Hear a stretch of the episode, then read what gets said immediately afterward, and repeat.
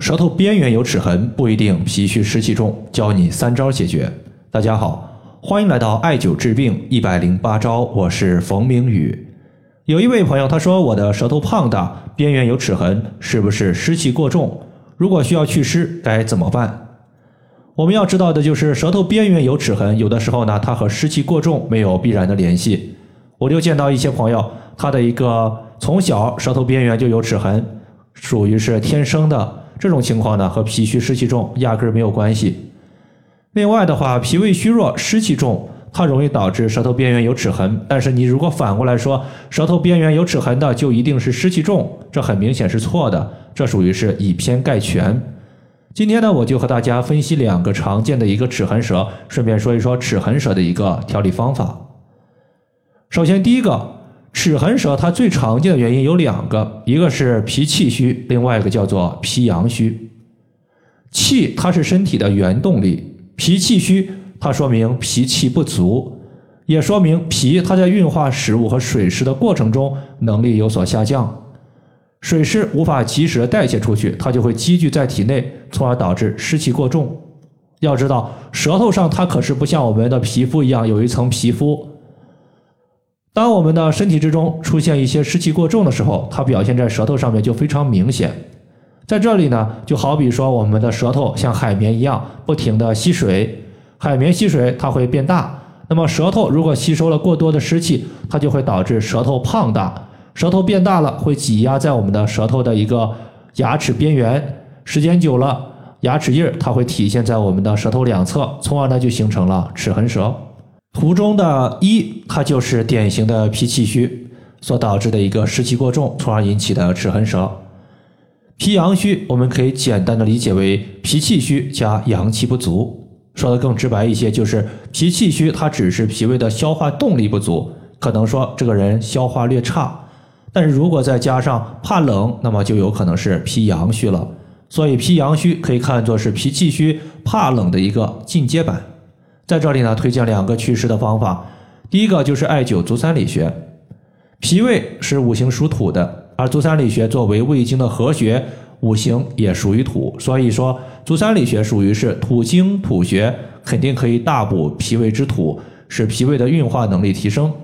我通常喜欢手持四厘米的艾条，或者说是一点八厘米的石墨艾条，距离足三里穴三厘米以上直接艾灸。足三里穴它能够补益身体，提高免疫力。在前段时间呢，有一个学员，他的母亲因为中风，在床上躺了一段时间。中风好了之后呢，发现自己走路的时候腿脚使不上劲儿。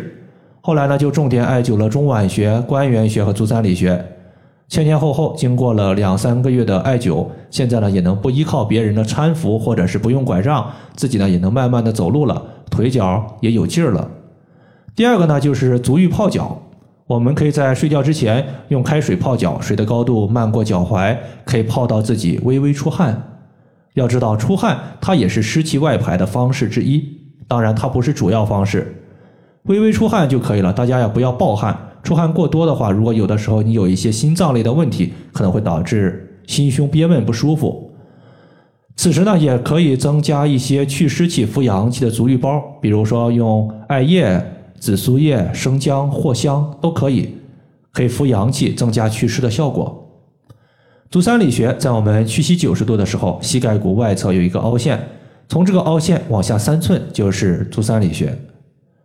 接下来呢，咱们看图片二，图片二它的舌苔呀两侧也是有齿痕的，不同点在于呢，这个舌苔它在有齿痕的基础上，舌头中间部位比较厚腻且发黄。舌苔黄腻，舌头偏红，百分之八十以上呢，属于是热症的表现。